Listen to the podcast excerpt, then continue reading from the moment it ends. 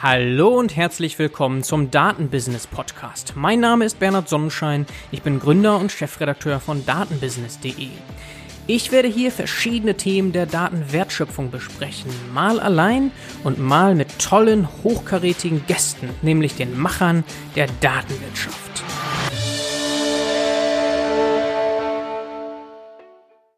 Heute haben wir zu Gast Dr. Florian Nielsen von Miele. Guten Morgen, Florian. Hallo, guten Morgen, Bernhard. Danke für die Einladung. Schön, dass es klappt. Ich freue mich sehr. Wir hatten nämlich bisher wirklich so einen richtigen Industry Player noch gar nicht drin im Podcast. Ich versuche ja verschiedenste Bereiche abzudecken, aber das kam etwas zu kurz. Und Miele ist natürlich ein richtiger Name, kennt jeder. Waschmaschine, Spülmaschine, irgendwas ist immer im Haushalt von Miele. Deswegen super spannend mal zu hören, wie Innovation, KI, Data Science, diese ganzen Themen bei Miele eigentlich eine Rolle spielen.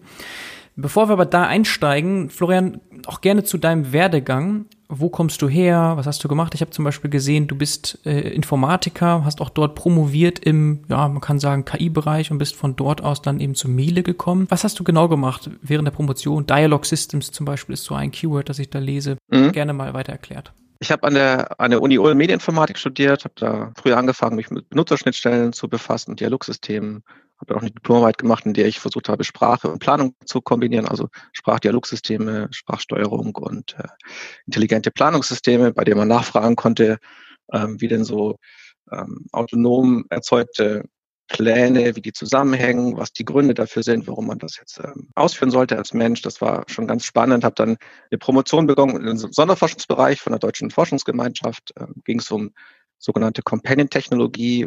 Was wir da versucht haben zu entwickeln, waren ähm, so stets verfügbare kooperative Systeme, man würde sagen Assistenzsysteme, die sich halt anpassen auf die, ähm, also deren Funktionalitäten angepasst werden auf die Fähigkeiten vom, vom Nutzer, auf die Vorlieben, auf die Anforderungen aktuellen Bedürfnisse, die er hat. Also sowas wie, in welcher Situation befindet er sich gerade, in welchem Punkt im Raum befindet er sich gerade, welche emotionalen Zustände spielen sich gerade in ihm ab oder vielleicht welche Disposition gegenüber dem System spielt sich quasi in ihm ab.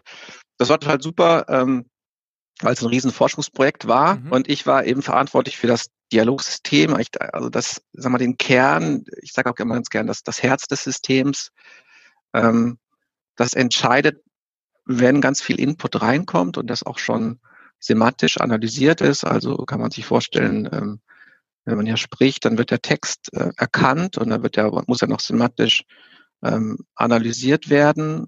Und ähm, genauso ist ja auch mit, nehmen wir mal Gesten, wenn die Gesten erkannt werden, dann muss man die auch semantisch analysieren. Also wegen der hat dann, er zeigt nach rechts oder sowas, ne, also semantisch interpretiert. Und gegeben diese ganzen Informationen muss man entscheiden, was machen wir jetzt damit? Also wie soll das System reagieren? Was ist der nächste passende Dialogschritt, was ist der nächste passende quasi Content. Mhm. Und darum habe ich mich eigentlich gekümmert in der Promotion. Ich war dann ähm, relativ lange in ähm, dem nationalen Forschungsprojekt, habe dann auch noch ähm, natürlich, wie man es als Doktorand halt so macht, parallel extrem viele äh, Forschungsanträge geschrieben, auch für äh, Industrie, aber EU-Projektanträge ganz viel und war noch ein bisschen Postdoc an der Uni. Das war eigentlich eine sehr spannende Zeit. Für mich war das total super, weil ich einen, äh, aus meiner Perspektive sehr guten Überblick über alle wesentlichen Komponenten bekommen habe, die man braucht, um, um so ein Assistenzsystem, äh, äh, ist ja so schon, könnte man schon was als AI in Anführungsstrichen bezeichnen, also die, die man braucht, um, um so eine Vision überhaupt Wirklichkeit werden zu lassen, weil es ja viel ist, viel mehr ist als nur Machine Learning, äh, sondern weiß ich nicht, also Kognition erstmal, aber natürlich dann auch, was ja oft vergessen wird, so Wissensrepräsentation, Schlussfolgern und Planen und Entscheiden. Mhm. Genau, das, das war so das, was ich da gemacht habe und äh, äh, währenddessen ist bei mir auch immer mehr Interesse ähm, an datengetriebenen Ansätzen äh, gekommen, weil wir halt festgestellt haben, so eine Interaktion mit so einem Assistenzsystem, die ist äh, bedingt mit einem regelbasierten System abzu, abzudecken natürlich. Ne? Also umso komplexer Umgebungen werden, ähm, umso schwieriger wird es quasi, das alles im Voraus abzubilden oder zumindest umso aufwendiger wird es. Und dann habe ich eigentlich, äh, war am Anfang gar nicht mein Fokus, aber gegen Ende mich immer mehr mit solchen Ansätzen auch versucht zu, zu beschäftigen, bis ich dann alles auch als Postdoc noch ein bisschen gearbeitet hat, hat das eigentlich angehalten. Ja, genau. Mhm. Das war so an der Uni, ja. Mhm. Ist witzig, dass du das so vorsichtig beschreibst mit AI, weil ich glaube, äh, viele andere würden das sofort als AI beschreiben. Das ist ja, sobald du so regelbasierte Systeme verlässt, dann sagen wir sofort, ja, das ist, das ist Artificial Intelligence, das ist künstliche Intelligenz, ne? Oder auch dadurch, ja. dass du es ja doch anscheinend sehr breit ge gedacht, gemacht hast, beforscht hast, geht das ja auch weit über, sagen wir mal, Chatbots hinaus, ne? Oder was man heute neben Chatbots eben auch viel hat, ist diese, sind diese Voice Systems, ne? Ja, total. Disclaimer, das war natürlich ein riesiges Forschungsprojekt. Ne? Das habe ich nicht alles selber gemacht. Ich habe ja das Dialogsystem im Endeffekt umgesetzt und Komponenten. Aber ähm, natürlich, ich meine, Chatbot ist ja für mich eigentlich nur sozusagen, da ist ja schon Text schon geschrieben und der muss dann ähm, analysiert werden, verarbeitet werden. Oft sind es ja so One-Turn-Interactions, also man hat eigentlich nur einen Satz, der muss irgendwie interpretiert werden. Oft verliert man sogar den Kontext. Ihr hattet ja Rasa da, äh, das ist ja schon ein bisschen bisschen schicker da, sag ich mal, also mit kontextbasierter Interaktion. Genau, die sind da führend, ja. Ne, aber allein ähm, geht es ja darum, auch zum Beispiel vorher Sprache zu erkennen, ist ja auch okay, mittlerweile geht das ziemlich gut, das ist schon fast eine Off-the-Shelf-Komponente, aber damals war das noch ein bisschen schwieriger gibt ja so einen, einen ganz beliebten Satz, den wir damals immer auch in Vorlesungen gesagt haben. How to recognize speech und how to recognize speech klingt eigentlich mhm. relativ ähnlich, ist aber total unterschiedliche ähm, ja. Bedeutung. Also das ist ja auch immer eine Aufgabe, die man erfüllen muss. Und das wird ja immer schwieriger, wenn du sagst, ich habe verschiedene Modalitäten, die dort als Input ähm, fungieren. Also nicht nur Sprache, nicht nur Text, ich habe irgendwie Touch, ich habe Gesten, ich habe äh, Emotionen, ich habe die Situation, ich habe alles, also all diese, diese, ähm, diese Faktoren, die eigentlich ähm, beeinflussen, wie ein System interagieren sollte und äh, was es als nächstes machen sollte, aber dann ähm, auch ja nicht nur kurzfristig, sondern auch langfristige Strategien zu entwickeln. Das ist äh, übrigens dann die Ansätze, die kamen dann erst, während ich schon während der Promotion war, schon ein bisschen dabei war, kam halt dann so partiell beobachtbare äh, Markov-Entscheidungsprozesse, so POM-DPs dazu, dass Leute versucht haben, sowas ähm, Dialogsys Dialogsystemprobleme als POM-DPs zu modellieren oder dann später LSTMs und so Geschichten, ähm, die man halt auch braucht, um langfristige Strategien abzuleiten für eine Interaktionsführung. Ne? Also es ist schon sehr, äh, sehr aufwendig und ähm, äh, ich finde das aber total super, dass zum Beispiel jemand wie, ich sage es jetzt nochmal, wie Rasa das geschafft hat, das jetzt erstmal äh, auch so auf die Straße zu bringen, finde ich sehr gut, ja. Mhm. Und das war alles ja so 2016, äh, ne? da bist du dann mit der Promotion fertig gewesen. Genau, genau. Also ich habe irgendwie 2009 habe ich angefangen, äh, war ziemlich lang in diesem riesigen Forschungsprojekt und anderen halt Forschungsprojekten. Und 2016 bin ich dann fertig geworden und habe dann gegen Mitte, Ende 2016 halt ähm, wollte ich mich umorientieren, weil ich meine Zukunft nicht in der, in der Forschung gesehen habe, sondern ich wollte auch in die Industrie ganz bewusst. Ich wollte das anwenden. Also ich, ich sage ja immer gerne, ich bin ja so Applied Machine Learning Guy und äh, das wollte ich einfach auch anwenden. Ich wollte auch echte Produkte sehen. Ich wollte nicht nur in der Grundlagenforschung ähm, fungieren. Das ist auch gar nicht so. Das ähm, gibt andere Dinge, die mich irgendwie wesentlich mehr reizen. Und dann, genau, habe ich bei, bei Miele angefangen. Da wurde eine neue Einheit gegründet, ein neuer Bereich gegründet, der heißt Smart Home. So eine Innovationseinheit, ne?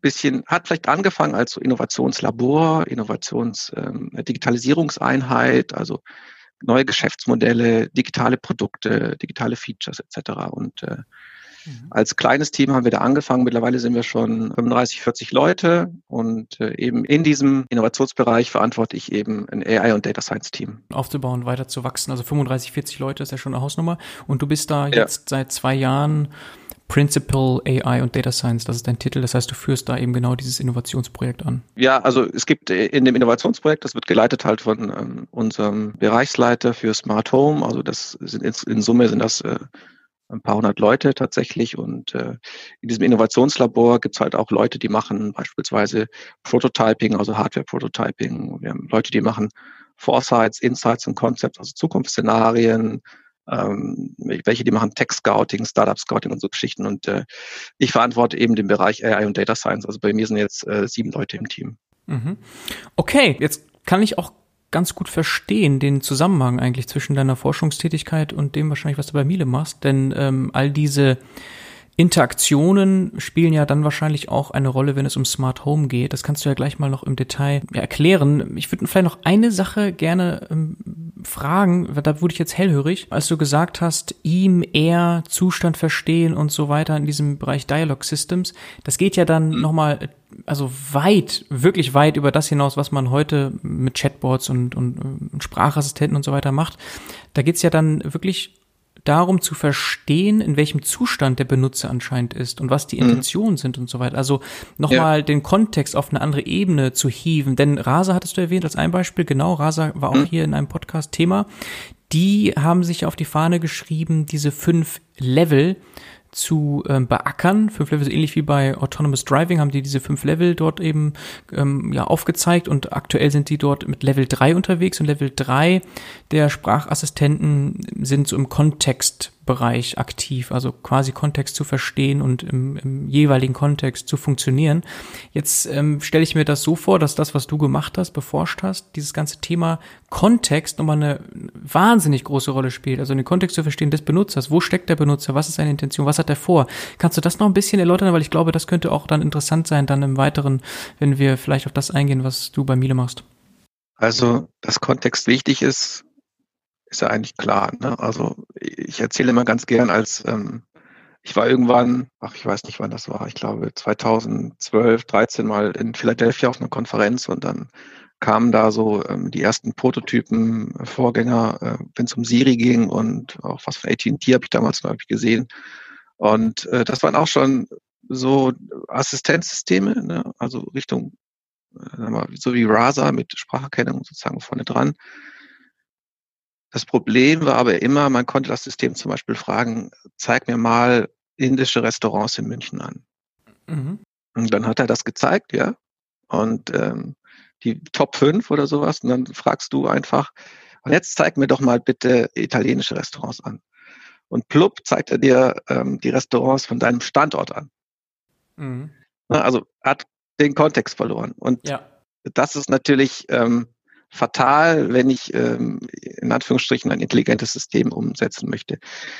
Und wenn ich jetzt davon ausgehe, dass ich so einen richtigen Assistenten haben möchte, den ich vielleicht immer bei mir trage, in Anführungsstrichen bei mir trage, ne? also der sich auf meinem Smartphone wiederfindet, aber auch in meiner, meiner intelligenten Umgebung, äh, früher gern von Ubiquitous Computing gesprochen hat, äh, wiederfindet, dann muss der ja auf eine extrem komplexe Umwelt eingehen. Ne, also weiß ich nicht, wenn ich im Supermarkt unterwegs bin, äh, da möchtest du doch vermutlich, dass dieser, dieses System anders mit dir interagiert, als wenn du zu Hause bist und auf dem Sofa sitzt.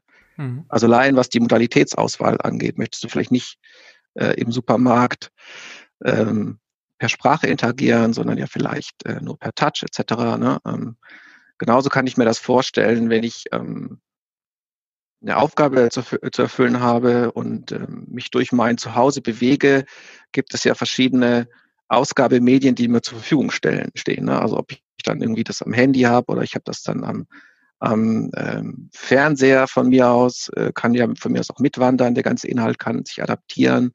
Wenn ich mich dann hinknie, um irgendwas zu machen, trotzdem noch parallel Anweisungen brauche, muss ich vielleicht auf, auf Audio schwenken, muss dementsprechend auch den Content quasi adaptieren das ist total schwierig und äh, da hatten wir auch ähm, explizit auch Personen, die sich nur mit diesen Problemen auseinandergesetzt haben. Ne? Und bei uns ging es halt wirklich darum, dann, wenn äh, diese, diese Informationen dann später einfließen zu lassen in die, in die Gestaltung, in die Auswahl des, des nächsten Dialogschrittes sozusagen. Mhm, mhm. Okay, also der Input kann derselbe sein, aber der Kontext, es kann dann entscheidend sein, dass der, der Output ein ganz anderer sein muss, ne? wenn man das mal so platt formuliert. Ja klar, ich meine, das ist ja auch der, derselbe Content.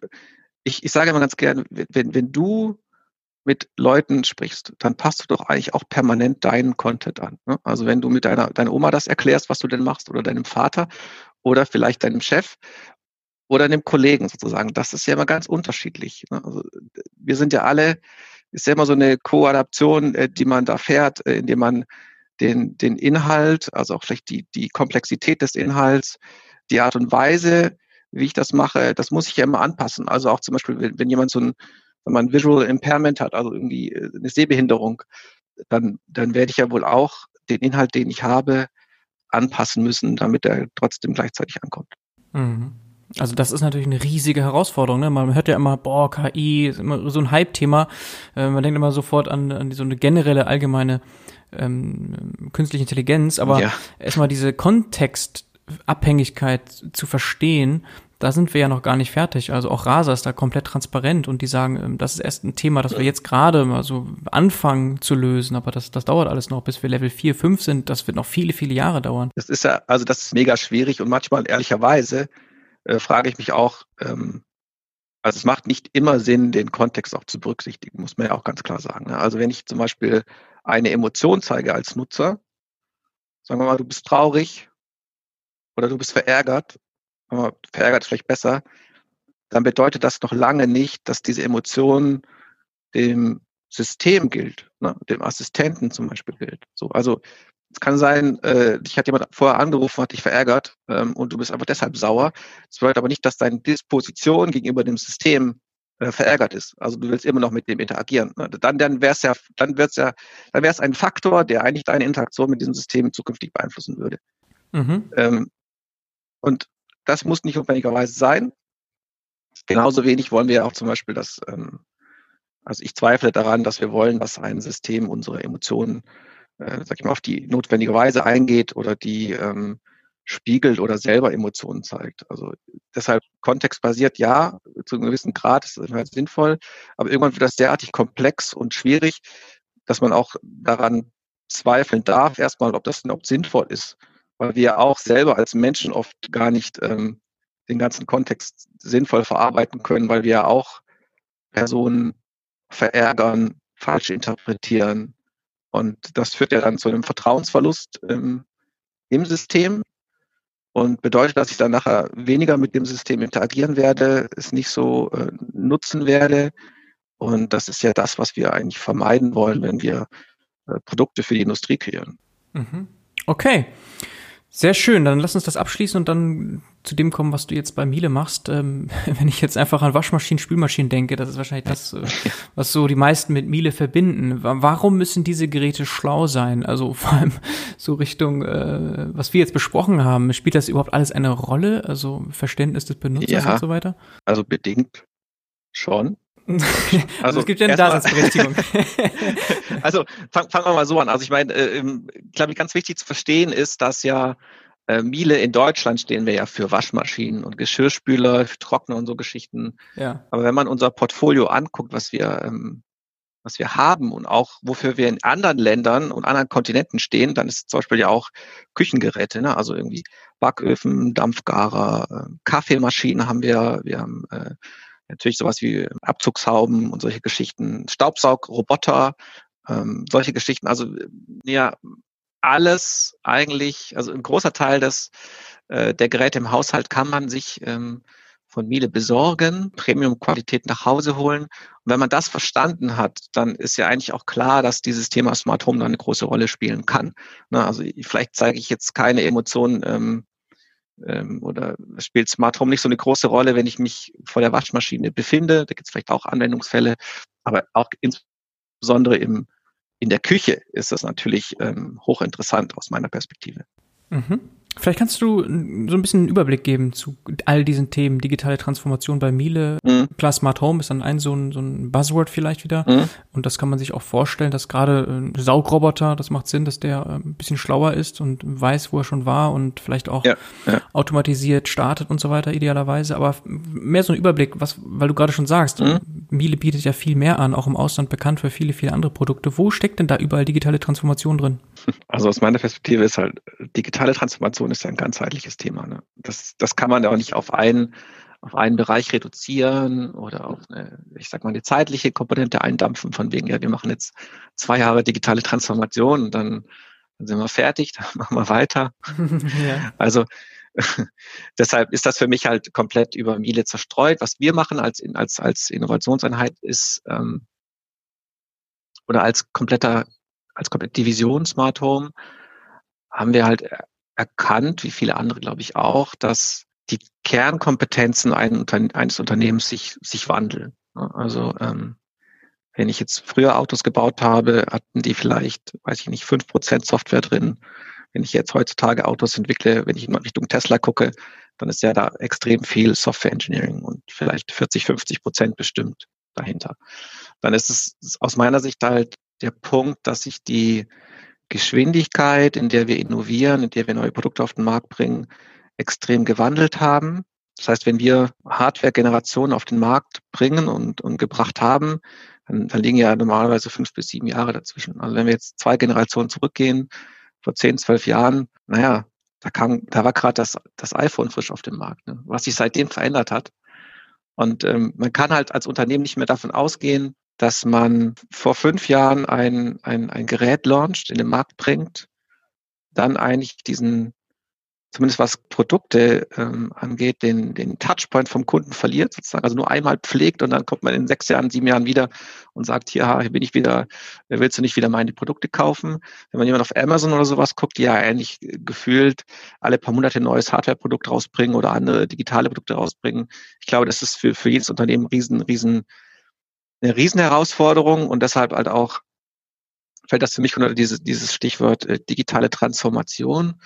Und was halt auch noch extrem relevant ist aus meiner Sicht, ist, dass wir, wir, ich finde, wir entwickeln uns so ein bisschen von, wir haben einzelne Produkte gehabt, jetzt haben wir vernetzte Produkte, die werden dann irgendwann smart, smarte, also erstmal, meistens werden die erstmal remote, wir können die irgendwie kontrollieren von, von der Ferne, über auch eine App oder so, und dann werden die smart, dann schalten sich Systeme zusammen, also so Systems of Systems, und dann gibt's äh, eigentlich als letzten Punkt so ein Kontext-Ökosystem, also in dem jedes System der Systeme, jedes Ökosystem eigentlich zusammenspielt. Und wenn ich jetzt an unsere Produkte denke, dann ist es ja eigentlich auch klar, dass diese übergreifend ähm, zusammenspielen können müssen, Sinn machen müssen, in einem System arbeiten können müssen. Ja, und äh, dementsprechend kann digitale Transformation muss sich über das komplette Unternehmen, über jeden Bereich eigentlich erstrecken. Und wenn ich jetzt als Nutzer habe ich ja meine eigene individuelle Instanz eines, sag ich mal, eines Ökosystems, das ja eine Verknüpfung von ganz vielen ist. Also du hast ja, bist ja wahrscheinlich im, im Apple-Ökosystem und im, im Google und im Amazon und weiß ich was. Und wenn ich jetzt als, als Kunde in Zukunft Miele-Produkte kaufe, dann werde ich, zumindest wenn ich einer äh, jüngeren Zielgruppe angehöre, einer digitaleren Zielgruppe angehöre, zu, zu der ich mich auch selber zähle, werde ich ja tunlichst darauf achten, dass sie zu meinem digitalen Ökosystem passt. Das ist, äh, glaube ich, eine riesen, riesen Herausforderung für ein Unternehmen. Also viel, viel äh, hochdynamischer, ne, unsicherer, hochdynamischer, diese, diese VUCA-Welt. Dann, dass äh, diese Kontextökosysteme entstehen und dass man einfach andere Kernkompetenzen braucht, um, um sowas umzusetzen. Mhm. Da glaube ich quasi dran sozusagen. Ne? Und ähm, wenn wir jetzt als Bereich Smart Home auf diese Thematik gucken, dann haben wir halt erkannt, okay, das hilft, das hilft jetzt nicht mehr, dieses äh, Technologie sucht Anwendung, German Engineering Porn, das wird uns nicht mehr großartig weiterhelfen, weil irgendwann ähm, der Punkt kommt, an dem sich die die Kundenbedürfnisse verändern, an dem die sich auch, an dem die halt, das ist jetzt schon eingetreten aus meiner Perspektive, die werden einfach digitaler. Das heißt, unser Ziel ist es immer, den Kundennutzen, den abzudecken mit unseren Produkten, die wir entwickeln. Also eine ganzheitliche ähm, Perspektive darauf zu bekommen, ähm, zu schauen, was sind die, die echten Bedürfnisse des Kunden, welche Lösungen existieren, wie kann man diese adressieren, das dann zu testen mit, mit Prototypen, also zu validieren äh, und dann sich iterativ, sage ich mal, ähm, durch so einen Prozess durchzuschlängeln. Man nutzt da vorne zum Beispiel auch gerne Design Thinking etc., um dann ähm, naja, Endprodukte zu kreieren, die auch wirklich den, den, den Kunden und auch, sag ich mal, die, das vielleicht das digitale Mindset der, ähm, der jüngeren ähm, Käufergruppe adressieren kann. Mhm. Okay, das gibt einen ganz guten Überblick. Hm, ich glaube, man kann das so unterteilen in funktionalen und einen Businessbereich. Also funktional sind das so die Themen, die du angesprochen hast mit Remote, Smart, Vernetzung und so weiter. Und dann ja. äh, die Businessseite sind dann die Kundenbeziehungen. Vielleicht können wir mal diese beiden genau. Themen getrennt einmal betrachten. Wenn wir mal das mhm. Funktionale einmal mhm. uns vornehmen, dann stelle ich mir zum Beispiel die Frage, warum ist es so wichtig? Du meintest, das ist natürlich gut, aber warum ist es so gut, dass die Haushaltsgeräte miteinander reden können? Also, dass jetzt eine Waschmaschine mit einer Spülmaschine reden kann. Wo, wo ist da der, der, der Mehrwert jetzt? Also, was ist da besser, funktional gesehen? Was macht das besser? Also ich glaube, prinzipiell geht es eigentlich immer darum, machen wir uns nichts vor, Haushaltsgeräte sind nicht immer sexy, sie dienen eigentlich immer der Erfüllung von Aufgaben, also insbesondere sowas wie eine Waschmaschine. Also wer wäscht schon wirklich gerne? Und dann geht es ja eigentlich darum, die Zeit zu maximieren, die ich als, als ähm, Nutzer beispielsweise mit meiner Familie verbringen möchte.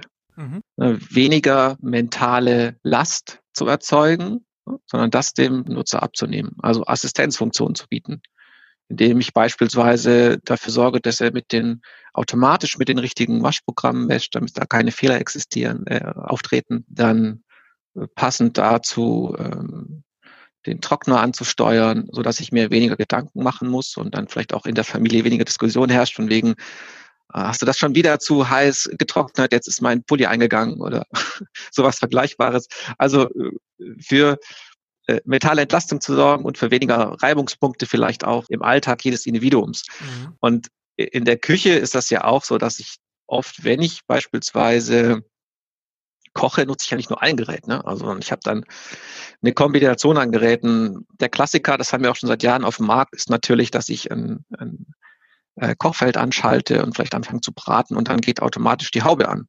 Ja, weil die vernetzt ah, ist ja. sozusagen. Ne? Also mhm. die, die stellt sich aufeinander ein. Wir haben auch schon seit Jahren ein, ein Kochfeld auf dem, auf dem äh, Markt, der ist Temp Control, äh, bei dem man verschiedene Kochstufen aktuell halt manuell einstellen muss, aber einstellen kann, die dafür sorgen, dass äh, die Pfanne nicht überhitzt, also dass dein Ei nicht unten schwarz wird oder dass äh, dein Steak nicht anbrennt und so Geschichten. Also so, so die Ideen sind das. Ne? Also das haben wir auch letztes Jahr auf der IFA vorgestellt. Äh, ich glaube, wir haben es Cook Assist, wo man äh, Assistenz dafür bekommt, wie brate ich denn mein Steak? Wann muss ich das wenden? Wie mache ich das? In welcher Temperatur?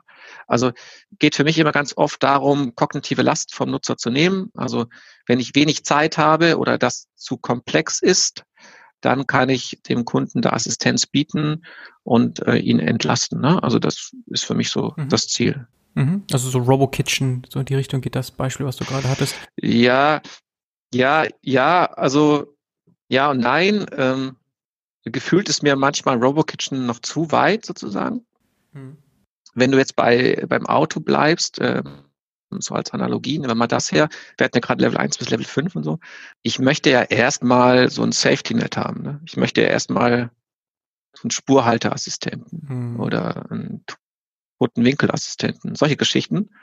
Und so glaube ich persönlich auch, sollte man sich ähm, äh, erstmal entwickeln in diese Richtung. Und bevor man so ein, so ein autonomes System forciert, oft ist das ja auch so, dass Menschen das gar nicht vielleicht wollen. Das will ich vielleicht nur in bestimmten Situationen nutzen. Aber ähm, es mag ja durchaus Leute geben, ich gehöre dazu, die den Kochen Spaß macht, ne? die, die gerne schneiden, die gerne brutzeln und so. Aber ich möchte aber keinen Bock drauf, dass mein Steak ähm, äh, nachher wie eine Schuhsohle schmeckt oder verbrennt und äh, dann die Familie ähm, kundtut, jetzt standst du eine Stunde in der Küche, aber da ist nichts draus geworden. also ich glaube, das geht ja, äh, also äh, ich glaube eher, dass es so in die Richtung gehen sollte. Ne? Mhm. Du hattest auch Tesla ja schon angeführt als noch so ein ja. Beispiel für Software First Company jetzt. Bei ja. Tesla ist es ja. ja. so, dass die große Stärke darin liegt, dass es eine Software gibt, ein Betriebssystem und die ganzen mhm. Teile, die mhm. die äh, anderen Marken mhm. aus outsourcen an Zulieferer, dass die besser miteinander reden können, weil es eben nur einen Kern gibt, eine Software. Ne? Und ähm, Miele hat ja wahrscheinlich auch genau diese Stärke. Es gibt eben eine Software genau. oder zumindest ein Hub und über dieses Hub kann man eben alle verschiedenen Geräte Geräte ansteuern. Das heißt, Thema Synchronisierung hast du schon so ein bisschen angesprochen, ähm, ist da sicherlich ein großer Vorteil. Aber ich kann mir gut vorstellen, dass man das vor allem technisch wunderbar ausspielen kann. Natürlich mhm. vorausgesetzt, die Kunden nutzen dann, sind also wirklich in diesem Ökosystem, also nutzen viele, ja. viele verschiedene Geräte über Miele. Aber ja. das ist dann, ähm, sagen wir mal, Netzwerkeffekt. Also du als Nutzer sollst erkennen, es macht Sinn, noch mehr Miele-Geräte zu holen, wenn ich eh schon einige habe, weil die dann mhm. miteinander irgendwie noch schlauer werden. Also die, äh, wie sagt man so schön, die, das Ganze ist größer als die Summe seiner Teile. eins plus eins gleich drei, genau. ja, genau, ne? Also. Aber also ich gebe dir total recht. Also das ist echt, ähm, ich glaube, das ist eine Stärke, Stärke von Miele. Also vielleicht als Rapper, dieser, diese Division Smart Home umfasst auch die Elektronik-Hardware-Entwicklung, Elektronik-Software-Entwicklung und das eben fast für das gesamte Portfolio von Miele. Und dann haben wir halt ähm, oder kontrollieren wir, können wir beeinflussen diese, diese Zwischenschicht ne, und können da auch versuchen, Einfluss zu nehmen auf eine ähm, zu hohe Heterogenität. Also das ist eine große Stärke. Ich, ähm, ich erinnere mich daran, dass ich vor, vor ein paar Wochen so einen Artikel gelesen habe von einem ehemaligen F&E-Chef von, von Audi, der eigentlich genau dieses Problem beschrieben hat, von wegen ganz viele Dienstleister, die für mich verschiedene Komponenten umsetzen. Und ich muss das nachher irgendwann zusammenplanschen bei mir im Konzern. Da haben wir auf jeden Fall einen großen Vorteil, dass wir das versuchen zentral zu halten. Ne? Und ähm, das ist eine große Stärke und das ist echt wichtig. Ich würde jetzt nicht sagen, dass wir schon genügend ähm, Ressourcen dort haben, aber ich finde, dass wir schon auf ganz gut Weg sind und vor allem das, was du gesagt hast, also diese, dass wir das anstreben, das in einem zu halten, ist, glaube ich, eine große Stärke, ja. Mhm und vermehrt Softwareentwickler werden gesucht. Du bist ja selber Informatiker und genau. du stellst fest, es werden immer mehr Informatiker auch ähm, gesucht, rekrutiert. Ja, also das ist immer meine persönliche Perspektive. Ne? Aber ich finde, was man halt erkennen kann, ist, dass die wahrgenommene Qualität von Produkten, dass ein zumindest ein sehr großer Teil in Zukunft Software sein wird. Also Software ist der Differenzierer der Zukunft. Mhm. Vielleicht nicht unbedingt immer Hardware. Hardware ist für Miele immer relevant. Also wir sind einfach extrem gut in dem, was wir tun und äh, die Produkte halten lange, haben eine extrem hohe Qualität. Das ist wichtig, aber man muss halt erkennen, dass Software der Differenzierer der Zukunft ist, weil es uns Assistenzfunktionen ermöglicht, weil es uns Personalisierung ermöglicht, äh, etc. Ich glaube, diese Kompetenz zu besitzen und auszubauen ist für mich ähm, essentiell. Das merkt man ja auch. Wir brauchen nicht nur Software. Das ist schon klar. Ne? Also wir haben, ich finde das ganz, ganz interessant so, so, so zu betrachten. Wir haben ja so diese klassischen Engineering Companies, Hardware Companies, ähm, also, also wie Miele, ähm, damals so LG, Samsung, ähm, BSH etc. Die kommen ja aus der Hardware, aus von Produkten und die gehen immer mehr Richtung Software. So, ne? Und dann haben wir auf der anderen Seite so die ganzen Big Tech Players, also die GAFAs, äh, so ein Google, so ein Amazon, die kommen allein aus dieser Software, aus dieser Plattformwelt raus und bewegen sich Richtung Hardware. Und da gibt's halt irgendwo aus meiner Perspektive so einen Sweet Spot. Also man braucht einen gewissen Teil durch Hardware-Expertise und einen großen Teil Software-Expertise. Und wenn diese gut zusammenwirken, dann kreiert man halt äh, Premium-Produkte für den Kunden, die auch in sein individuelles Kontextökosystem passen, ne, die, die die Aufgabe erfüllen. Also zum Beispiel, mach meinen Speck knusprig Ne? Aber nicht notwendigerweise. Jetzt kommt der Punkt, glaube ich, brauche ich dafür immer die 100 Hardware-Perfektion, wenn ich das durch Software vielleicht sogar mitigieren kann oder ausgleichen kann. Mhm. Okay, das ist sehr schön. Und ja, Miele kommt eben aus dieser, man kann wahrscheinlich sagen, Hardware-Perfektion zumindest war das immer der Ruf. Und wir gehen jetzt einfach mal davon aus, dass Miele das nicht ist immer noch so. Absolut. Äh, schlechter machen möchte. Aber genau, man hat immer gesagt, ja, du hast eine Waschmaschine, die hält 20 Jahre bei Miele. Das ist so ein bisschen das, was man immer so gehört hat von Eltern, Großeltern schon. Äh, kauft dir auf jeden mhm. Fall eine Miele, sei es Spülmaschine, Waschmaschine. Die Geräte halten einfach sehr lang. Und da kommen wir dann aber auch jetzt zur Business-Seite, weil du hast ja schon angesprochen, wenn du so ein Gerät hast, das so lange hält, dann hast du kaum Touchpoints. Ja. Ne? Du, die Leute kaufen sich das Gerät und ja. kommen dann vielleicht in zehn Jahren mhm. wieder, vielleicht mal zwischendurch eine kleine Reparatur oder so.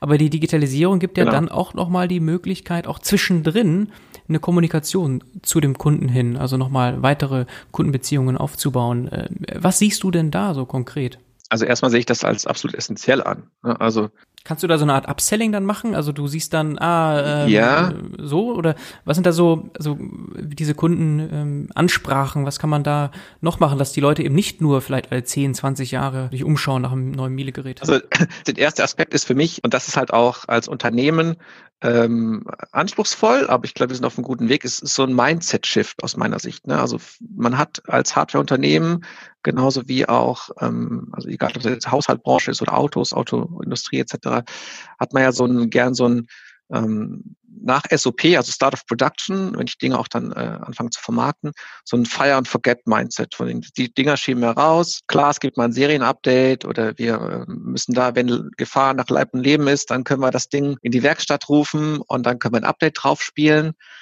Hm, das ist halt nicht mehr so, wie heutzutage Leute denken, sondern und wir haben das auch schon ermöglicht, dass wir bei den neuen Generationen so eine Remote-Update-Fähigkeit haben, also auch über, über Wi-Fi etc.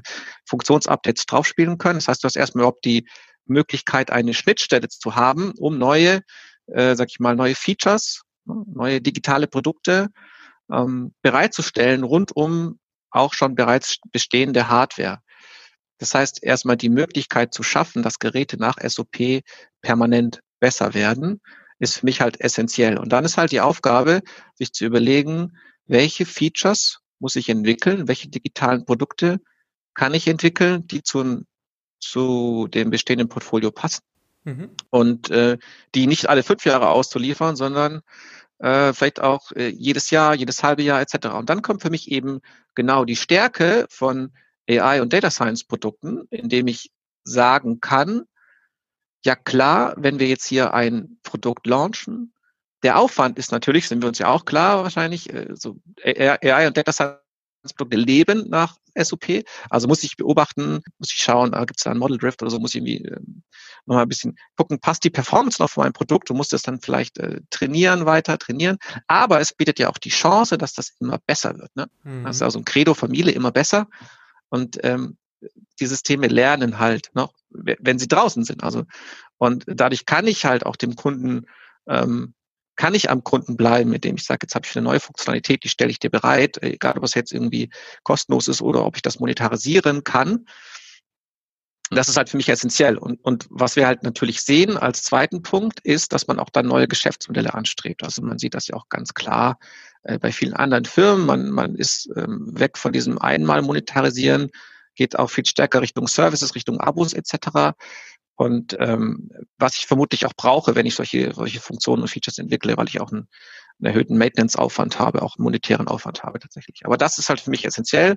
Also diese Fähigkeit zu haben, von der Hardware-Seite äh, Remote-Updates einzuspielen, also neue Funktionsupdates bereitzustellen, neue Produkte zu entwickeln und die dann permanent ähm, justieren zu können, nachtrainieren zu können und am Kunden bleiben zu können. Okay, haben wir damit dann alles abgedeckt, was du verstehst unter AI und Data Science Heavy Products? Das ist nämlich eine ähm, Sache, die du auf deinem LinkedIn-Profil beschreibst oder gibt es ja. da noch mehr? Ja, ich, also ich, ich überlege gerade, das habe ich mal in einer, in einer ruhigen Minute einfach mal auf meinen LinkedIn-Account geschrieben, ne? irgendwie Foster Transformation by Developing AI and Data Science Heavy Products. Mhm. Also da steckt schon, schon, äh, sag ich mal, viel drin, was ich jetzt gerade erklärt habe. Mhm. Für mich ist also wir haben ja vorhin schon ein bisschen so über diskutiert über AI ne, und über Data Science. Es ist ja auch, äh, wie bei vielen anderen Begriffen, finde ich, Analytics etc. nicht so ein ganz trennscharfer ähm, Unterschied immer erkennbar. Auch wenn ich sagen würde, Data Science ist für mich halt eigentlich dieser komplette Prozess von Business Understanding, Data Understanding über äh, Data Prep, Modeling, Evaluation, Deployment und so ganzen Geschichten, ähm, aber nicht notwendigerweise eigentlich so die Imitation von kognitiven Fähigkeiten. Also ähm, oder das komplementäre Zusammenspiel von kognitiven Komponenten, was halt gerne so als AI gesehen wird aus meiner Perspektive. Mhm. Es gibt ja irgendwie viele, viele Leute, die sich ähm, versucht haben, auch AI zu definieren. Äh, auch Marvin Minsky zum Beispiel, der Turing-Preisträger, er hat jetzt was gesagt wie, ähm, dass Intelligenz, die von Maschinen, in dem halt, naja, Funktionen imitiert werden, die typischerweise mit menschlichen Kognition in Verbindung gebracht werden. Aber äh, brauchen wir eigentlich auch gar nicht äh, großartig ins Detail gehen. Wahrscheinlich macht es sogar keinen Sinn, AI zu definieren. Das sage ich immer. Und für mich ist immer wichtig, eigentlich so dieses, dieses Credo zu fahren, dass AI ist halt so ein Technologiefeld, ne, in dem wir halt verschiedene Methoden und Anwendungsfelder haben. Also irgendwie sowas wie natürlich Machine Learning, was halt für mich so ähm, eigentlich das ist, was auch, ähm, wenn ich, du hast ja gesagt, AI und Data Science Heavy Products, mhm. dann würde ich sagen, immer wenn Prediction so ein, ein Kernfeature von den Produkten ist, dann ist das für mich halt so ein, so ein eher so ein AI oder Data Science Produkt. Ne? Also man kann ja auch so klassische Analytics guckt ja oft gerne nach hinten, dann würde ich jetzt nicht sagen, dass das ein eher ein Data Science Heavy Product ist. Mhm. Und spielt das schon, also kannst du das vielleicht konkret an einem Beispiel äh, mal erläutern jetzt bei Miele? Wo gibt's genau das? Also ein lernendes System, wo es eher um nicht Vergangenheit, sondern Richtung Forecasting geht? Gibt's da schon ein Service, ein Produkt, das du siehst? Ein Lieblingsprodukt von dir?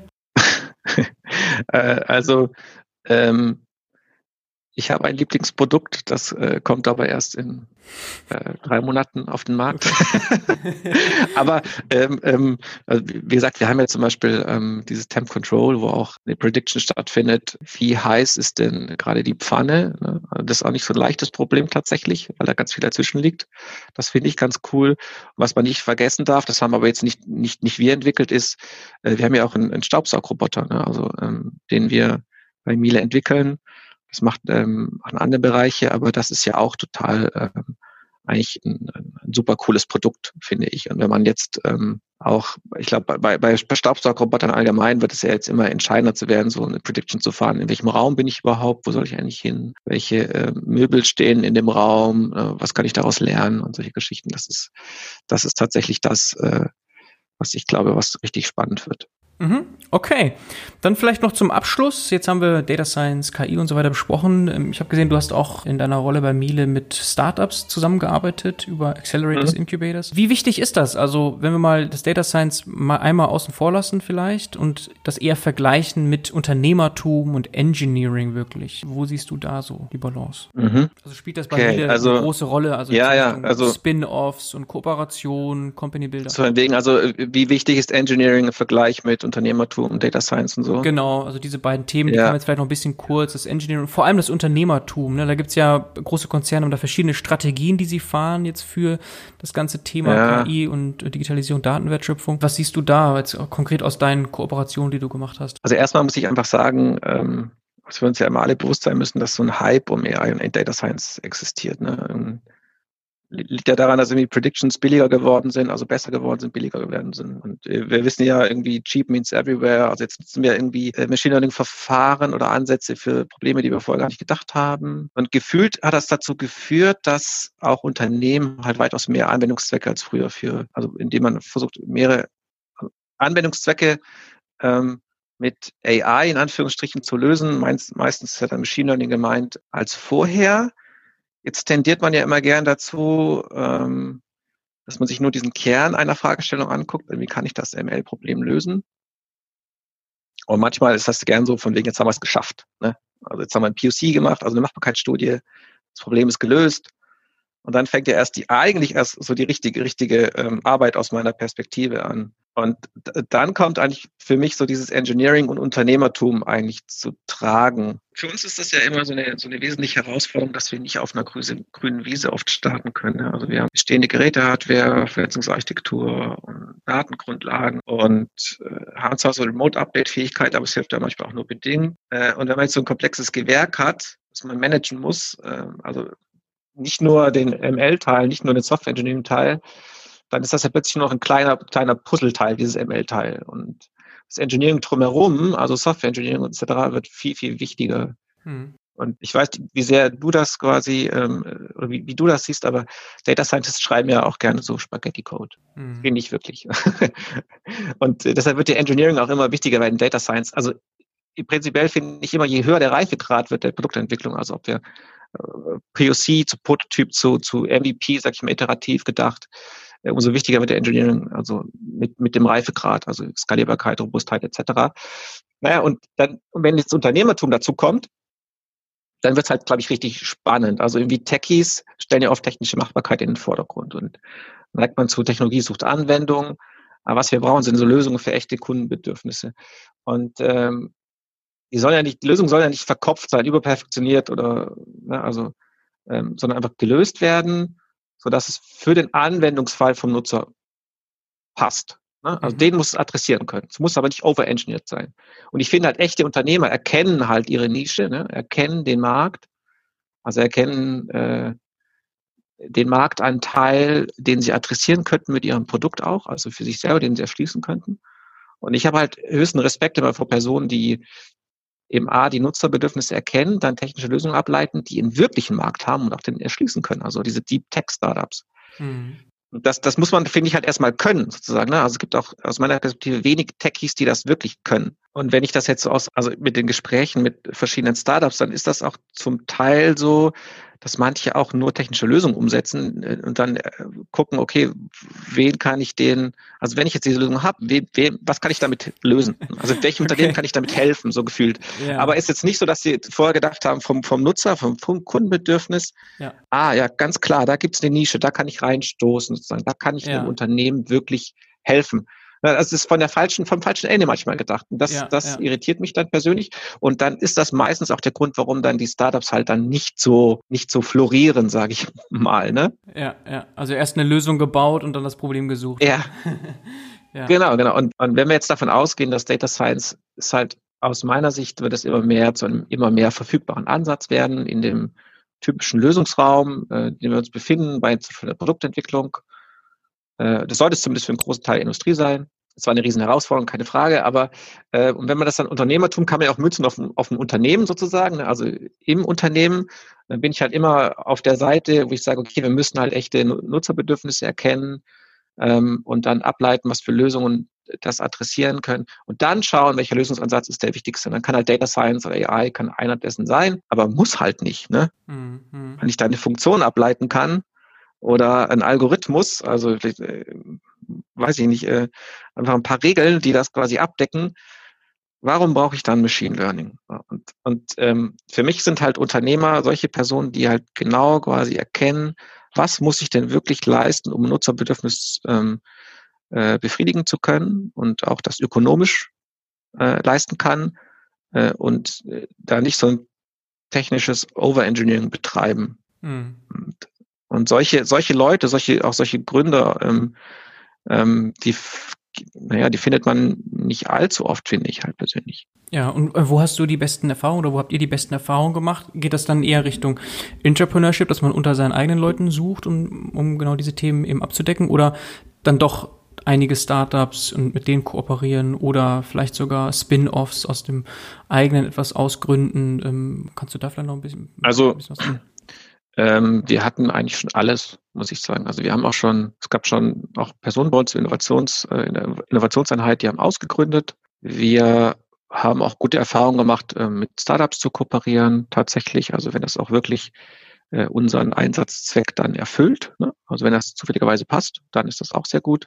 Also Entrepreneurship, ähm, wie, wie meinst, wie würdest du das jetzt interpretieren als ähm, ich gründe dann mein eigenes Unternehmen, so einen eigenen mein eigenes Produktbereich innerhalb des Unternehmens oder wie meinst du das? Ja, genau, dass du da also sehr unternehmerisch handeln kannst, möglichst losgelöst von dem anderen täglichen, ähm, vom Tagesgeschäft so und äh, ja, dein eigenes Team und so weiter. Ja, also das ist ja immer gern so, dass äh, also das ist das Idealbild, ne? Aber ich habe halt gemerkt in den letzten Jahren, dass es selten, seltenst möglich ist, äh, komplett losgelöst vom Unternehmen innerhalb des Unternehmens zu agieren. Mhm. Also, weil du immer Schnittstellen hast zum bestehenden Unternehmen. Und es ist natürlich sinnvoll, solche Entrepreneurship, sag ich mal, Programme oder halt die, vielleicht die Produkte, die daraus entstehen, zu staffen mit einem möglichst autarken Produktteam. Ja, end-to-end -end accountable, ne? Ja, Genau, ist aber halt auch oft dann, also ist schon herausfordernd, glaube ich. Also ähm, oder, oder weiß ich halt, dass es herausfordernd ist, das zu erreichen. Aber ich glaube, das sollte auch das Ziel sein. Also wenn ich Entrepreneurship haben möchte, dann muss ich halt versuchen, die möglichst autark zu machen und nur bei notwendigen Schnittstellen ins Unternehmen einzubinden. Ich glaube aber immer noch persönlich, wenn das eine Idee ist, die wirklich fliegen soll und fliegen kann und nicht zum bestehenden Unternehmen passt. Ne? Also oft ist ja auch Entrepreneurship sind ja auch so Ideen, wo man sagt, okay, das passt jetzt vielleicht nicht zu Miele oder so oder passt vielleicht nicht zu, zu Bosch oder zu, zu Daimler oder weiß ich was. Ähm, dann macht das ja oft Sinn, auch das ähm, komplett auszugründen. Ne? Mhm. Also dann so ein Spin-off zu gestalten. Da bist du oft auch freier, könnte ich mir vorstellen, oder bin ich mir sicher. Mhm. Okay. Ja, da muss man immer die Vor- und Nachteile abwägen. Ne? Das ist sicherlich äh, hochkomplex und da gibt's halt nicht die eine Lösung, one size fits all. Und Miele ist da anscheinend dann in allen Bereichen natürlich aktiv und versucht in äh, Innovation oder man hat ja immer dieses, ich hatte in einem Podcast sehr schön auch dieses Explore versus Exploit, mhm. dass man Explore nicht vergessen sollte. Man muss da einen signifikanten Teil der Ressourcen eben reinstecken und dann ist immer die Frage, ähm, also diese zehn Prozent ähm, waren da so im Raum, wie man die am besten allokiert für Explore. Möglichst losgelöst, aber natürlich die Vorteile nutzen aus dem bestehenden Unternehmen heraus. Ja. Okay, Florian. Das war alles sehr spannend. Ich glaube, wir haben einen ganz guten Überblick gewonnen und einen schönen Blick hinter die Kulissen bei Miele, was da so in Sachen Innovation, Smart Home jetzt konkret passiert. Und äh, ja, in dem Sinne wünsche ich dir alles Gute, bleib gesund und äh, ciao, ciao. Danke dir. Mach's gut.